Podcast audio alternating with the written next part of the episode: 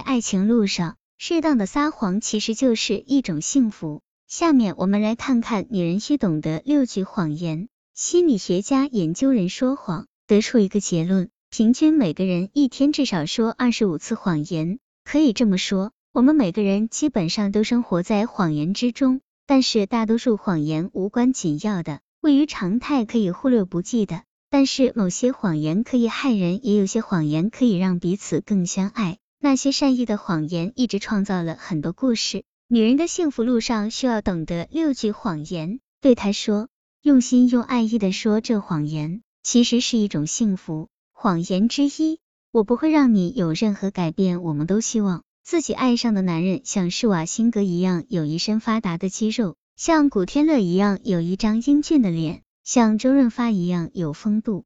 但是说出来，无疑让他伤心悲叹，自惭形秽。告诉他你喜欢他毛茸茸的啤酒肚。因为它让你在冬天感觉到春天般的温暖。告诉他你喜欢听他夜里像大灰熊一样打鼾，这样你感觉到安全。有一天，如果他出了岔，夜里听不到他的鼾声，你将会像久居战地的将军，因为听不到枪炮声而失眠。谎言之二，我喜欢你的朋友们，他的狐朋狗友大口喝酒，大声嚼肉，事业无成却依然高谈阔论，无复是少年仍旧指点江山。这些臭男人你看不顺眼，可是对他却很重要。就算他们中偶有优秀的人士，你也不愿意总有个灯泡照亮你和男友亲密的眼神。那怎么办呢？说你不喜欢他们吗？他会认为你挑剔，认为你不给他面子，认为你不认同他的友情和义气。所以你心里再怎么不爽，千万别说出来，说出来就伤了他的面子，也伤了他的感情。所以。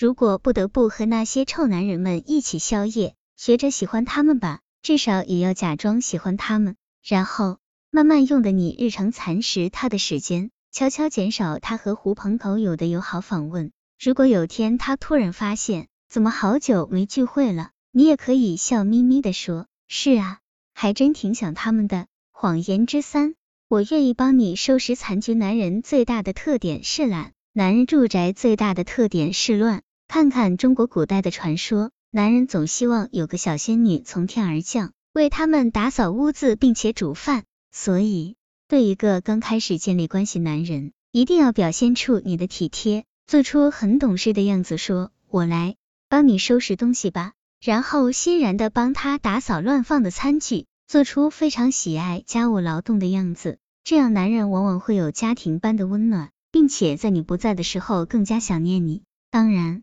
这样的好景不必长久。当他的屋子焕然一新之后，当他对你开始依赖后，你再慢慢培训他动手劳动也不迟。首先敦促他洗自己运动后的臭袜子，郑重其事的告诉他，别像个小孩一样乱丢东西。谎言之四，我爱你家。如果你是非常幸运的女人，可能你会在登门拜访他父母时看到有爱的眼神，但是一般来说。当你战战兢兢的踏入他的家门，你会首先看到他母亲眼中的敌意，仿佛你是杀上门来的情敌。而你那个粗枝大叶的男友对此一无所知，他还傻乎乎的认为你爱他，他的母亲也爱他，所以你和他的母亲能够互相爱护。不要以为你能向他解释清楚这个深奥的问题，如果他问起来，你就真诚的告诉他你喜欢和他家人共度的时光。如果你说出不喜欢，这太可能伤害他对的感情。